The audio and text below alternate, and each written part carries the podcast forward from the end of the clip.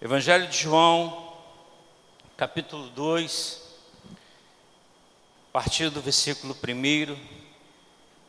Ontem eu recebi a visita na minha casa de três pastores lá da minha, da minha área, né? São João de Meriti, que foi que é atualmente é o executivo da subseção da ordem, pastor presidente, o pastor Elias, o Cristiano e o José Pedro. Acho que foi a primeira vez que eles vieram aqui em Cabo Frio. Aí eu Fiz um tour com eles, passei com eles. E foi assim muito gostoso, né? Rever os amigos, matar saudade também do, daqueles nobres colegas. Queridos, Evangelho de João, capítulo 2. O texto nos mostra aqui, segundo a tradição, sendo o primeiro milagre de Jesus. No Evangelho de João você vai encontrar sete milagres. Esse aqui é o primeiro. E o texto começa: e ao terceiro dia fizeram umas bodas em Canar da Galileia. Olha a riqueza, a beleza do texto. Estava ali a mãe de Jesus. E foram também, verso 2, convidados Jesus e seus discípulos para as bodas. E faltando vinho, a mãe de Jesus lhe disse: houve um embaraço aqui, uma dificuldade tremenda, não tem vinho, acabou o vinho. Disse-lhe Jesus: mulher, que tenho eu contigo? Parece que o Cristo está sendo agora, foi áspero, né, com a sua mãe, de maneira seca, responde a mãe, né? Mulher, que tenho eu contigo? Ainda não é chegada a minha hora. Sua mãe disse aos empregados: Fazei tudo quanto ele vos disser. Estavam ali postas seis talhas de pedra para as purificações dos judeus, consagração dos judeus, para a limpeza dos judeus. Os judeus não podiam fazer as suas refeições sem antes lavar as suas mãos, purificar as suas mãos. E aquelas talhas, elas tinham um significado muito grande. Ah, ninguém podia tocar naquela talha, a não ser por autorização, porque elas eram dedicadas para isso, para purificação, para consagração.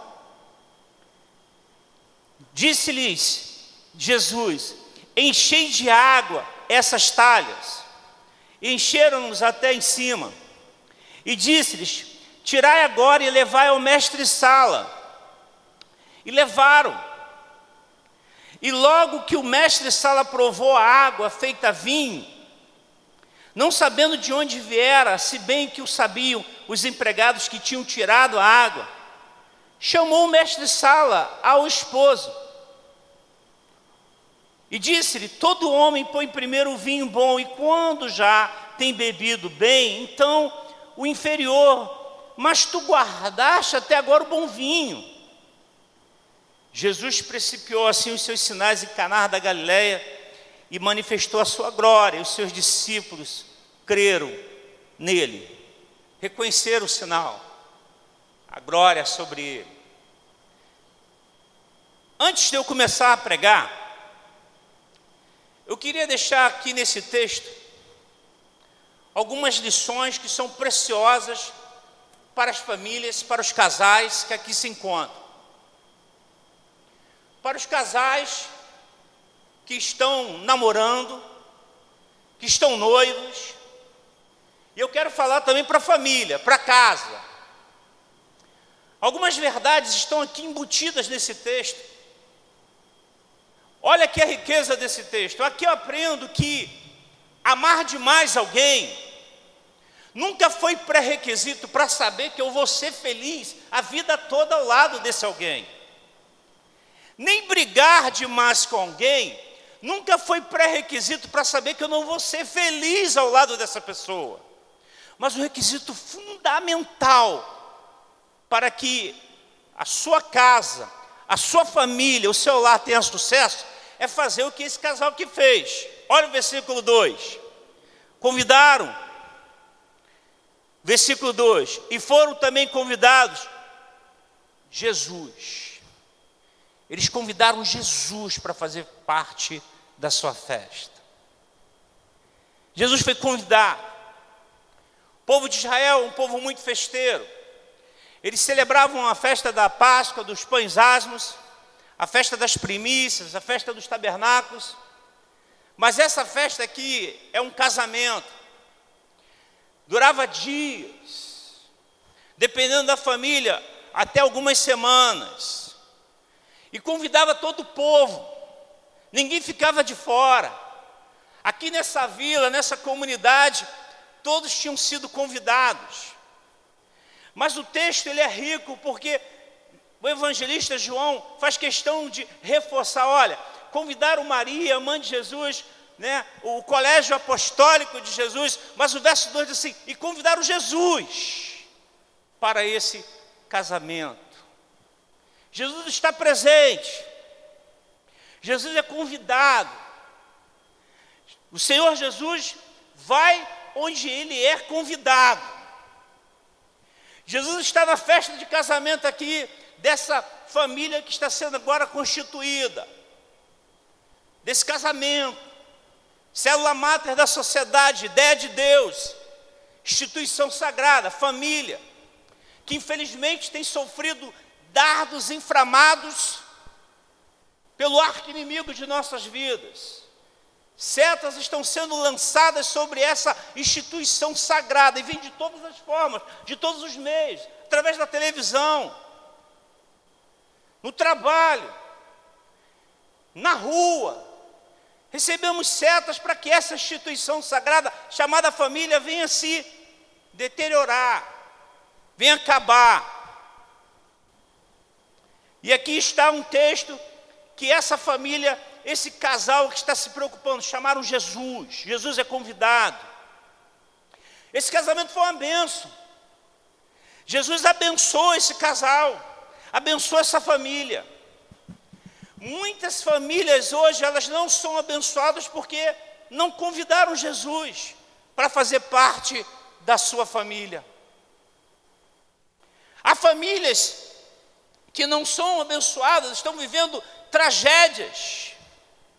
Existem traumas, feridas que estão sendo abertas e que não são cicatrizadas, porque falta perdão, falta cura mas falta principalmente a pessoa de Jesus. Olha a riqueza do texto. Jesus aceita convites, irmãos. Você precisa convidar Jesus para fazer parte da sua família, da sua casa, do seu casamento, do seu relacionamento.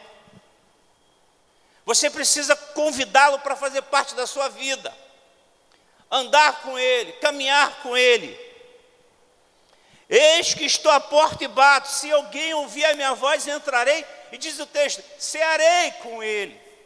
Em Apocalipse capítulo 3. Segundo lugar, mesmo Jesus sendo convidado, mesmo Jesus estando ali, naquela família, o texto nos diz que esse casamento, de repente, no meio dessa festa, no meio dessa alegria, eles tiveram uma dificuldade tiveram um grande problema. Passaram por uma grande luta. Imagina o povo todo ali, o vexame, a vergonha, se todos soubessem daquela crise que estava sendo instalada ali na vida daquele casal. Mas a beleza do texto é muito. O texto é lindo demais. Segundo lugar, eu preciso aprender que eu tenho que levar as minhas dificuldades e meus problemas para a pessoa certa. Para a pessoa certa. Isso aqui é um princípio bíblico. E faltando vinho, acabou o vinho. A mãe de Jesus lhe disse: Não tem vinho. Verso 3. Maria estava diante de um grande problema agora, de uma grande dificuldade. Faltou vinho. O que vou fazer? Acabou o vinho. O vinho na Bíblia significa acabou a alegria. Como a pomba significa o Espírito Santo, o vinho simboliza alegria. Olha que coisa interessante. Acabou a alegria. O que vou fazer? Se ela pudesse fazer ali um milagre, ela teria feito. Mas ela sabia que só Jesus poderia resolver aquele problema, só Jesus poderia resolver a sua dificuldade. Ela sabia que ela era uma pessoa consciente da sua humanidade. Não tinha qualquer poder, ela sabia disso. Mas só no nome de Jesus, é só no nome de Jesus, que é poderoso para fazer infinitamente mais. Podemos então aprender alguma coisa aqui com a mãe de Jesus, irmãos. Ela nos ensina, conforme o próprio Cristo diz que todo o poder me foi dado, no céu e na terra, sem mim nada podeis fazer. Quem fala isso é Jesus. Ela sabia disso. Ela recorre à pessoa certa. E aqui está uma lição muito tremenda, porque essa Maria, a mãe de Jesus, quando ela fica grávida de Jesus pelo Espírito Santo, o texto diz que ela não sai falando para os seus vizinhos que ela está grávida. O texto diz que ela vai lá na casa de Isabel, esposa de Zacarias, que estava grávida de João Batista. E o texto diz que quando ela sauda, Isabel fala assim: Tu és bendita entre as mulheres, porque do teu ventre está o maravilhoso conselheiro e príncipe da paz. Qual é a lição, pastor, que o senhor está querendo nos ensinar? Está aí o princípio bíblico. Ela não compartilha os sonhos, os seus projetos com pessoas erradas, mas ela compartilha os seus sonhos, os seus projetos com a pessoa que está grávida do mesmo espírito. Sabe por quê? Se ela compartilhasse com uma pessoa errada, poderia abortar os planos de Deus. Cuidado com que com quem você conversa que não está no mesmo espírito. Às vezes a gente fala, está vivendo um problema, uma crise no casamento, na família, e às vezes a gente vai, vai compartilhar com uma pessoa que não teme o nosso Deus, que não conhece o nosso Deus. E aí, cuidado com isso. Maria está nos ensinando aqui. O vinho era símbolo da alegria. Sem vinho, a festa não podia continuar. O que fazer? Acabou, então tem que acabar a festa. Quando a alegria está acabando no casamento, olha, eu trabalhei durante muitos anos no Ministério Casados para Sempre, Ministério MMI Brasil. Então a gente ministrava o curso Casados para Sempre, Prazo para Toda a Vida e o AN, que é o curso de noivos. Pasmem vocês, muitos dos casais que faziam o curso com a gente eram casais de pastores, até presidente de ordem. Então, todos nós estamos no mesmo barco. Mas eu vi milagres acontecendo. Deus reconstruindo sonhos, restaurando famílias. Estava compartilhando com um colega que quando eu assumi o ministério lá em Tomazinho, aí, ministério, né, a gente tem que visitar as ovelhas no início para conhecer o povo. Eu estava fazendo isso. E aí eu montei uma agenda. E eu fui fazer uma visita na sexta-feira, pedi lá a irmã Carminha, Carminha, vamos fazer, monta um grupo que eu, a gente vai visitar as ovelhas, eu quero visitar toda a igreja. Conhecer o povo, conhecer a família. E aí, nessa nossa caminhada, nessa sexta-feira, a gente ia começar esse curso à noite, às 20 horas. E aí, irmãos, é, uma dessas visitas aconteceu imprevista. Eu falei, Carminho, a gente tem tempo, não tem uma outra pessoa gente, que a gente possa visitar. Olha, pastor, aqui mora a irmã. Eu vou falar o nome, porque é uma pessoa que se tornou amiga nossa. Irmã Rita. Rita mora aqui. Então vamos lá visitar a Rita. Aí fui. Só que quando eu cheguei na casa da Rita, no portão, estava um senhor falando com duas crianças, duas meninas. Eu, boa tarde, sou o pastor Ricardo, queria, aqui que mora a Rita, sim, mora lá em cima, pode andar. Aí fui.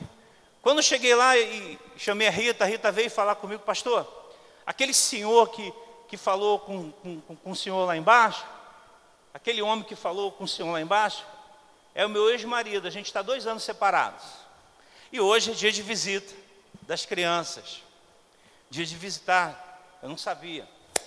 Aí eu falei, sabe quando você sente aquelas coisas é o momento. Rita, eu não conheço a tua história, não conheço o que, que aconteceu, a causa desse litígio.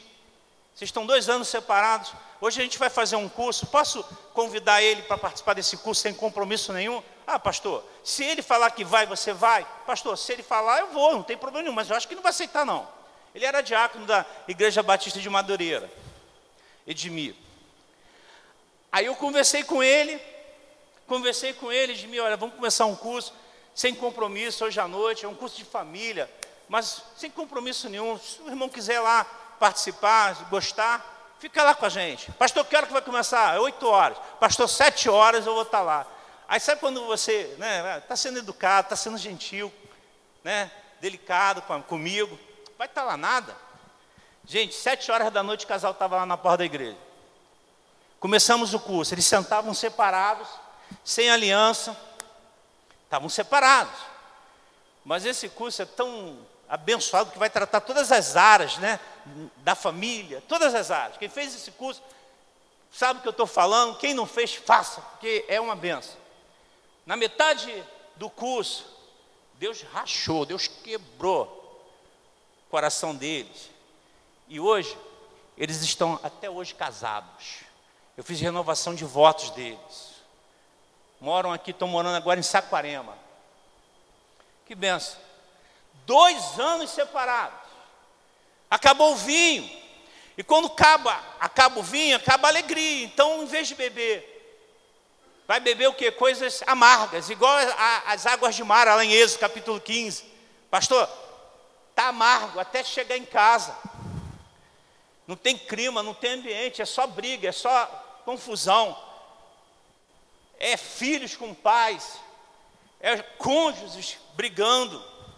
Situação está amarga, acabou o vinho, acabou a alegria. O que fazer quando acaba o vinho? Casamento é cenário de muitas crises, de muitas lutas. Muitas vezes, aquele jardim florido da poesia e do amor vai se tornando cinzento com o passar dos anos. Com o passar dos anos, se torna um deserto cheio de cactos e espinhos. Em lugar do amor que aparece, a indiferença e a poesia é substituída pelo silêncio perturbador ou pela ausência de afetos aquela alegria e o romantismo são sufocados por uma relação árida. No início, pastor, ah, quando ela vinha, eu, eu cantava, lá vem a minha florzinha de Jesus. Mas agora o tempo passou, ó, com cego andei, perdido vaguei. Está sim, pastor. O que fazer quando acaba o vinho? Quando acaba a alegria? Primeiro lugar, irmãos, você precisa identificar o problema, você precisa identificar a dificuldade. Nesse curso a gente aprende que as mulheres, elas são tão sensíveis que elas têm uma, é como se tivesse um radar, elas percebem as coisas. Ah, você lembra? Ó, não sei não, mas esse teu amigo, quando fala isso, toma cuidado, porque ó, olha, não compra esse negócio não, tu vai fazer besteira. Elas parecem que têm esse radar. Aí depois a gente se arrepende. Nesse curso a gente fala sobre isso. Mas é preciso identificar o problema, é preciso identificar, identificar a, a, a dificuldade. E elas têm essa cuidado, esse discernimento. Mas há casais que parece que estão dormindo na tempestade, na tormenta. Há famílias que quando vão acordar para fazer alguma coisa para salvar o casamento, já, já é tarde demais. Não tem jeito, é tarde demais. E, gente, no casamento, não há tempo para viver de aparências. Não dá para viver de aparências. As máscaras precisam cair. A realidade precisa ser enfrentada, sem subterfúgios. Segunda verdade, aqui que vejo nesse texto, é que a gente não só precisa apresentar o problema para Jesus, Maria não vai falar com qualquer pessoa, ela fala com Jesus. Mestre, eles não têm mais vinho. Na crise não adianta se desesperar. Não adianta se desesperar, é preciso buscar a pessoa certa. Mas muitos casais estão se ferindo, com acusações pesadas, minando o nome e a honra até do cônjuge, quando vai falar do, do esposo ou da, da esposa, até dos filhos, minando a honra. Feliz é o casal que pode orar junto. Bem-aventurado é aquele casal que se derrama diante do Senhor Jesus e todas as suas ansiedades, coloca no altar do Senhor. Bem-aventurado é o casal que na crise não busca sair pela porta dos fundos, que desiste do casamento, que leva para a barra de um, de um tribunal. E eu lembro muito bem, lá no fórum do Rio de Janeiro, antes de fazer faculdade de Direito, não pensava nem fazer faculdade de Direito. Aí eu estava lá com um advogado, que eu estava processando na Unimed. Aí estava lá com o um advogado e eu perguntei, lá no fórum do Rio de Janeiro, perguntei para ele, doutor, qual é a parte aqui desse prédio que o senhor não gosta de, de vir? Ele olhou bem nos meus olhos ele não era cristão. Ele falou assim para mim: Olha, Ricardo, vou ser muito sincero para você. Eu gosto de atuar na área civil, eu gosto de atuar na área penal, criminal, sabe? Aqueles bandidos, miliantes. Eu gosto, mas quando me chamam, quando eu vejo que é vara da família, por que, doutor? Rapaz, porque é uma bagunça, é uma brigarada, é irmãos brigando por causa de herança, é casais brigando por causa de pensão alimentícia. Ele falou isso para mim. Olha o que o texto.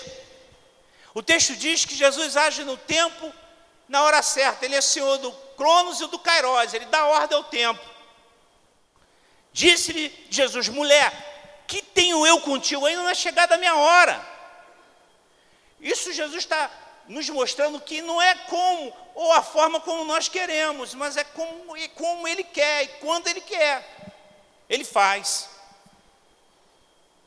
Às vezes pedimos algo, temos um problema que precisa de solução e Ele diz: ainda não é chegada a hora. Quando Bartimeu clamou, Senhor, Jesus, filho de Davi, tem misericórdia de mim. Jesus perguntou o que, que ele queria. Ele atendeu imediatamente. Vê, a tua fé te salvou. Jesus mostra também aqui nesse texto que quando Maria fala para aqueles homens que estavam servindo: olha, faça o que ele está mandando, o que ele disser. Que coisa interessante, não é? Segundo a tradição, parece que José, marido de Maria, já estava morto, já tinha morrido. Mas olha que coisa interessante, Maria que vai falar para esses homens. Esses homens podiam não respeitar Maria, porque todos sabiam que Maria ficou grávida do Espírito.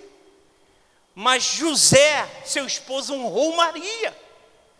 Ela era uma mulher honrada na sua cidade. Faça o que ele disser. E eles fizeram, eles obedeceram. E Jesus recompensa a fé. Jesus recompensa a fé. Disse-lhe Jesus: Enchei de água essas talhas. E encheram-nos até em cima. E disse: Tirai agora, levai ao mestre Sala. Olha, Jesus nem tocou. Levaram. E logo que o mestre Sala provou o vinho, chamou o noivo e disse: Todo homem põe primeiro o vinho bom, então o inferior, mas tu guardaste até agora o bom vinho. Tudo que Jesus ordenou para os serventes fazer, eles fizeram. Terceiro lugar, você precisa fazer tudo o que Jesus mandar. Fé é obediência, irmãos. Jesus mandou os serventes encher de água as talhas. Olha o texto, eles não, não argumentaram, eles não questionaram. Lembro que essas talhas, as águas eram usadas para quando ele chegasse, lavar as mãos para se alimentar. Agora o mestre está mandando encher de água de novo. Eles não argumentaram, eles não questionaram. Eles podiam pensar, nós precisamos de vinho, mas não de água. Eles podiam ter pensado isso. A fé vê o invisível. A fé alcança o inatingível. Toma posse aqueles que têm fé do impossível. A palavra de Maria aos serventes é cheia de sabedoria. Fazei tudo o que ele vos disser. E eles fizeram. E a alegria voltou naquele casamento. Amém, irmãos? Eles fizeram, eles obedeceram e a alegria voltou. Quando Jesus fez o milagre, fui, o, o texto diz que o vinho foi de melhor qualidade que o que estava sendo servido. Preste atenção nisso. Quando Jesus devolve a alegria no casal, coisa linda, irmãos. Quando Jesus devolve a alegria para o casal, Ele está nos ensinando que o melhor de Deus sempre ainda está por vir. Vem depois. É Ele que dá a palavra final. Hoje a Gisele, no início do culto, uma, um texto ela diz assim, ela falou algo, diz que Deus é aquele que nos aperfeiçoa, Ele é fiel para nos aperfeiçoar. A vontade de Deus é boa, perfeita e agradável para todos nós. Deus está no controle de nossas vidas. Deus tem que ter, ser senhor de nossa casa da nossa família. Nós temos que ter em nossos lares um trono onde só Deus habita. Só Ele é honrado, só Ele é exaltado. Eu já fiz muitos casamentos, pastor Vinícius. Me dá uma tristeza no coração. Celebrava o casamento, fazia aquele momento, rogava as bênçãos de Deus sobre o casal, aí dava aquela hora, pastor, preciso ir embora, aí ia embora. Aí daqui a pouco o pessoal, ó, só no funk, só na bebida. Rola, libera a bebida aí. O pastor já foi embora. Que tristeza. Que tristeza isso, gente. Jesus precisa ser honrado. Jesus transforma o choro em alegria. Jesus transforma a indiferença em amor. Ele transforma aquele silêncio do casal em dinâmica de comunicação. Ele transforma a tristeza em algo indizível. Foi uma prova de fé na vida deles. Mas o milagre trouxe recompensa. Já estou terminando. Jesus manifesta a sua glória e fortalece a fé dos seus. A água foi transformada em vinho, ou seja, todas aquelas famílias que convidaram Jesus para fazer parte das suas vidas elas são abençoadas, elas foram abençoadas. Isso é uma verdade absoluta. Jesus manifesta a sua glória. Jesus principiou assim os seus sinais em Canar da Galileia e manifestou a sua glória e os seus discípulos creram nele, verso 11. Ou seja, não é a todos que Jesus manifesta a sua glória, mas só para aqueles que, que convida Jesus para fazer parte da sua vida. Você quer ver a manifestação da glória de Deus? Acabei de ver aqui quando cheguei nesse culto. Aquela irmãzinha, 103 anos, que honra para mim, irmã. Que honra para mim apertar sua mão. Poxa, 103 anos, gente. Olha. 102? 102. Mas já estou profetizando, vai fazer 103. Eu vou fazer 50, eu vou fazer 52 agora. Olha só, cabelinho branco, linda. Né? Quanta gente, quantas pessoas que chegam na terceira idade que não podem nem mais caminhar, andar. Olha aí, bonito, né? A irmã, que Deus abençoe. Que honra apertar sua mão. Posso já falar assim, ó, eu, eu já apertei a mão de uma irmã que tinha 102 anos, eu já fiz isso. É. Ah, testemunho. Testemunho. É para qualquer um não, tá? O outro ali, cabelo branquinho, né?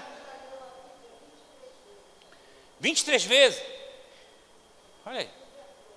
Está agora nessa campanha agora do pastor? Eu estou nessa também, eu estou nessa também. Aquele negócio que tu botou lá ficou legal, porque dá para a gente anotar aquilo que a gente já leu, né? O Vinícius botou lá um, um papel lá, para marcar o texto, não é isso? que a gente acaba se perdendo. Acho que eu já li esse texto ontem. Não, vou ler de novo, aí ler de novo. Mas é benção. Essa campanha aí é uma benção. 23 vezes, irmão. Os parabéns. Os parabéns. Escondi a tua palavra no meu coração para eu não pecar contra ti. Salmo 119, verso 11. A exposição da tua palavra dá luz, entendimento aos simples de coração. Lâmpada para os meus pés a tua palavra, luz para o meu caminho. É como favo de mel na minha, na minha boca, tua palavra. Diz, diz, disseram né, as ovelhas do saudoso pastor Davi Gomes. Quem conheceu o pastor Davi Gomes da igreja Betânia, que era um dos medalhões aí da nossa denominação, e quando ele já estava já no estado final, ele estava com Alzheimer, né? teve Alzheimer, teve. O pessoal que ia visitar ele no hospital não lembrava mais de nada. Nada. Mas uma coisa ele lembrava. De quê? Da palavra de Deus. Era incrível isso. Esqueceu da esposa, esqueceu dos filhos, esqueceu das ovelhas, dos diáconos queridos, mas a palavra de Deus ele lembrava, gente. Eu frequentava lá EBA, a Escola Bíblica do Ar. Frequentei muito aquela, aquela lá que foi minha, minha escola, aquele culto de meio-dia, que era uma benção. Eu nem sei se ainda existe. Isso, primeira de março, ali em frente primeiro distrito naval, né? Isso, benção. Ele lembrava da Bíblia, da palavra, uma coisa incrível, ele esquecia todo mundo, dos filhos, nome dos filhos, mas da Bíblia, da palavra, ele não, não esquecia. Aí a gente lembrava muito desse texto, né? escondia a tua palavra no meu coração para eu não pecar contra ti. Agora olha aqui para mim. Já estou finalizando mesmo, irmãos. Se no casamento em Canaã, pensa comigo, Jesus não tivesse sido convidado. Imagina. Imagina se Jesus não tivesse sido convidado. A vida transcorreria, mas restrita ao projeto, ao projeto, ao propósito, ao plano de Deus. Sem lugar para alternativas. Porque a lei da impossibilidade só pode ser vencida, guarda isso. A lei da impossibilidade só pode ser vencida pelo milagre. E só Jesus faz milagre. Porque o texto bíblico diz lá no Evangelho: para Deus nada é impossível. E se no casamento em Caná Jesus não fosse movido pela graça? Porque o texto diz assim: ainda não é chegada a minha hora. Ele vai dizer isso depois. Mas naquele momento ele diz assim: a lei, a lei. Ainda é chegada a minha hora. Olha que coisa tremenda. Ainda não era o tempo de Jesus se expor ao povo. E nem era tempo de Maria ver seu sacrifício explicado. Mas Jesus levou em consideração a angústia dos noivos, o sofrimento e a vergonha que aquele casal passaria diante daquelas pessoas que eles convidaram. O que Jesus não podia fazer por meio lei, guarda isso. O que ele não podia fazer por meio da lei, ele faz por meio da graça. Ele faz por meio da graça.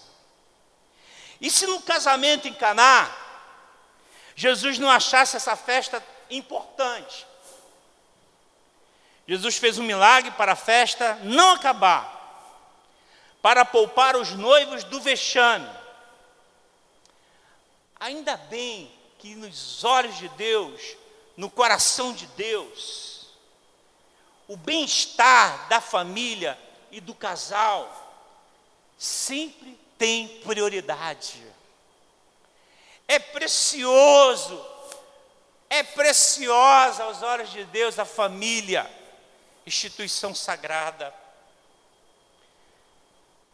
É interessante que o texto começa no terceiro dia. Para os judeus isso tem uma importância muito grande, porque lá na criação, Gênesis, no terceiro dia, Deus disse assim, e Deus, tudo que fez é bom. E disse Deus, coisa boa eu criei. Casamento é coisa boa que eu criei. Imagina se os garçons não atendessem a Jesus. E aí eu queria terminar com, essa, com esse finalzinho aqui. Imagina se os garçons não obedecessem a Jesus. A obediência dos garçons, daqueles que serviam na festa, foi a matéria-prima para a realização do milagre. Qual é a lição, pastor?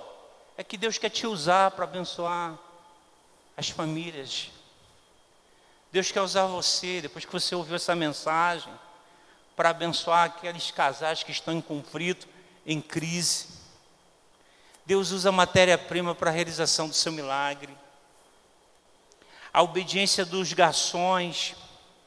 O que Jesus pediu era sem sentido, as pessoas já tinham lavado as mãos para comer, não havia mais necessidade de água.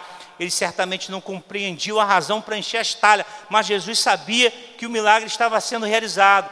Ou seja, obedecer Jesus é ser convidado para participar dos milagres dele. Que coisa linda, hein? Obedecer Jesus é ser convidado para ser instrumento, canal do fruir dele na vida das pessoas. Que bom que João, o evangelista, registrou esse milagre. Quantas pessoas, houve muito trabalho ali naquela festa, Deus mobilizou para fazer apenas um casal feliz, uma família feliz. João está certo. Podemos levar todos os nossos problemas e dificuldades a Ele, na certeza que atenderá na hora certa, pois coloca em prova a nossa fé para depois nos recompensar. Não podemos esquecer que onde Jesus entra, está, Ele leva a benção, manifesta a sua glória, fortifica a nossa fé. Querido, querida, deixa Jesus entrar na sua vida. E você vai ver que Ele vai fazer toda a diferença no seu casamento, na sua família, no seu lar. E que Deus te abençoe. Amém. Amém.